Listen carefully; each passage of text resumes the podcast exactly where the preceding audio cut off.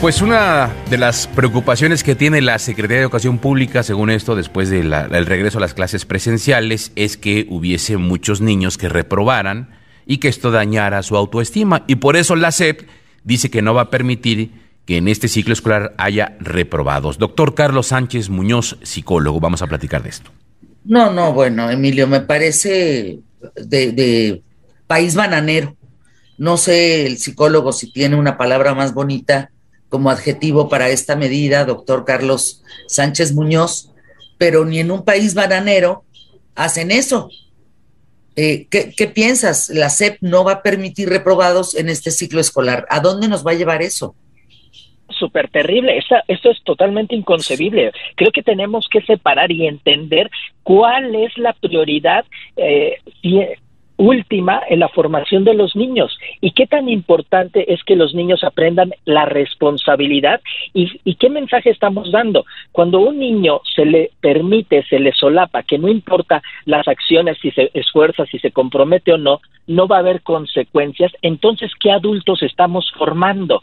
En la infancia temprana es muy importante que nosotros eduquemos y formemos a niños con un binomio. Así como tenemos dos piernas que necesitamos para caminar, es muy importante que demos sí amor y disciplina. Y la disciplina es algo que estructura nuestro carácter, nuestra personalidad. Entonces creo que es totalmente irracional que estemos tratando de cuidar de, este, sus sentimientos, que no se vayan a deprimir, que no se entristezcan, que cómo puede fortalecer su autoestima, cuando en realidad les estamos haciendo un daño terrible.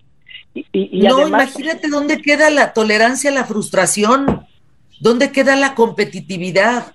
¿Dónde queda el que hoy la calificación, la evaluación va a contar del 6 al 10? Totalmente. Y, recordemos que cada vez que nosotros le resolvemos algo a un niño, le estamos robando la oportunidad de que él crezca, de que él madure. Coincido completamente contigo, Fernanda. ¿Qué estamos haciendo con esta generación donde no tienen que esforzarse y se les va a regalar todo?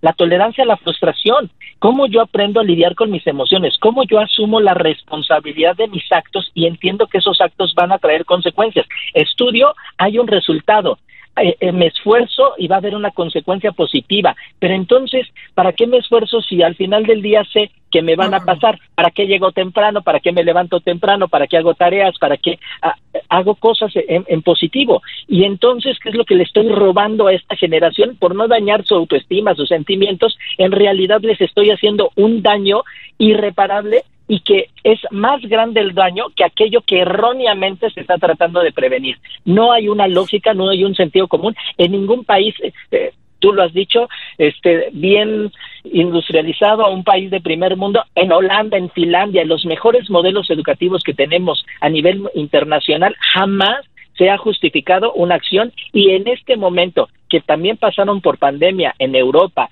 en países como Argentina, no se está regalando calificaciones. Esto es inaceptable. Y como padres y también como académicos, ¿dónde queda el, trabajo de, los padres? ¿no? El padre va a decir, pues, ¿para qué me, despierto temprano? ¿Para qué llego puntual? ¿Para qué me preocupo por entregar las tareas? ¿Qué pasa con el reconocimiento del trabajo del docente? ¿Para qué el docente dice, me esfuerzo por generar una generación que sea competitiva, que elevar la calidad académica del conocimiento?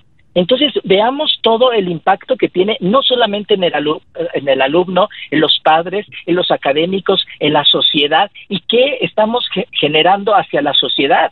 Gente que, que no mide consecuencias, estamos generando conductas anárquicas, delincuentes, porque si ellos no miden las consecuencias de sus actos, entonces está, va a haber un grave daño moral. Esto es inaceptable. Como sociedad deberíamos indignarnos y no permitirlo, no ser parte de esto.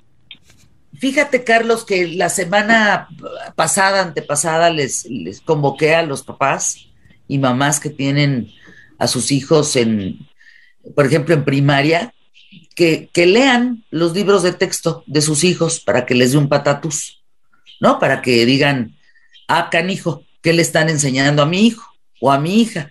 Porque no, no les están enseñando lo que nos enseñaron a nosotros, les están enseñando una ideología que tiene que ver con el movimiento de Morena, que tiene que ver con una doctrina, que tiene que ver con, eh, con la tiranía. Es brutal lo que está pasando. El contenido de los, de los libros de texto es una pésima noticia para México. Pero que ahora, además de eso, digan que no hay que dañar la autoestima de los niños y niñas y, y hay que evitar que abandonen los estudios. Y entonces la calificación será única y exclusivamente una evaluación del 6 al 10.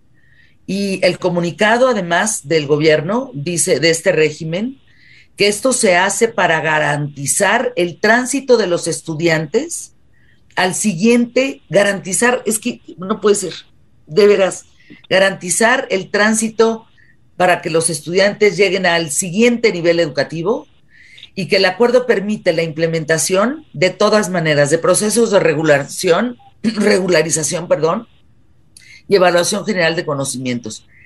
¿Qué carajos es eso, Carlos? No, Fernanda, pues la mentira. Te paso. Fernanda, la mentira se cuenta por sí sola. ¿Cómo es posible decir que vamos a pasar al siguiente nivel académico? Perdón, pero ¿cuál es el, el crecimiento académico? ¿Dónde está la adquisición de conocimiento? ¿Dónde está la formación de valores? ¿Dónde está el desarrollo de habilidades? Si tú no puedes evaluar, tú no puedes controlar y cómo puedes ir al siguiente nivel. Es irracional. Pero nuevamente, insisto, ¿qué consecuencias va a tener? ¿Qué mentira le estás diciendo a ese niño? ¿Que, que, la vida va a ser así? ¿Que, que, que, que la vida te va a regalar de 6 a 10, no importa tu esfuerzo? Les estamos vendiendo una mentira. Pero ¿qué consecuencias van a tener esos niños, como tú lo decías, en la tolerancia a la frustración, en, el tema de su autoexigencia, en la competitividad, en el desarrollo de su cerebro, el, el quererse interrelacionar con la sociedad? Entonces es gravísimo, esa mentira es un engaño que les estamos destruyendo la vida a esos niños con esa mentira. Es, es inaceptable. Ahora, tenemos que, Totalmente. Eh, y, decimos que nos importan sus emociones, por Dios, ¿cuál inteligencia emocional van a desarrollar ellos? ¿Dónde van a aprender el, trabajo en equipo? ¿Dónde van a aprender la gestión de sus emociones, la tolerancia la frustración? esa parte de, ¿sabían que para que un niño realmente se fortalezca su autoestima, tiene que sentirse seguro a partir del logro?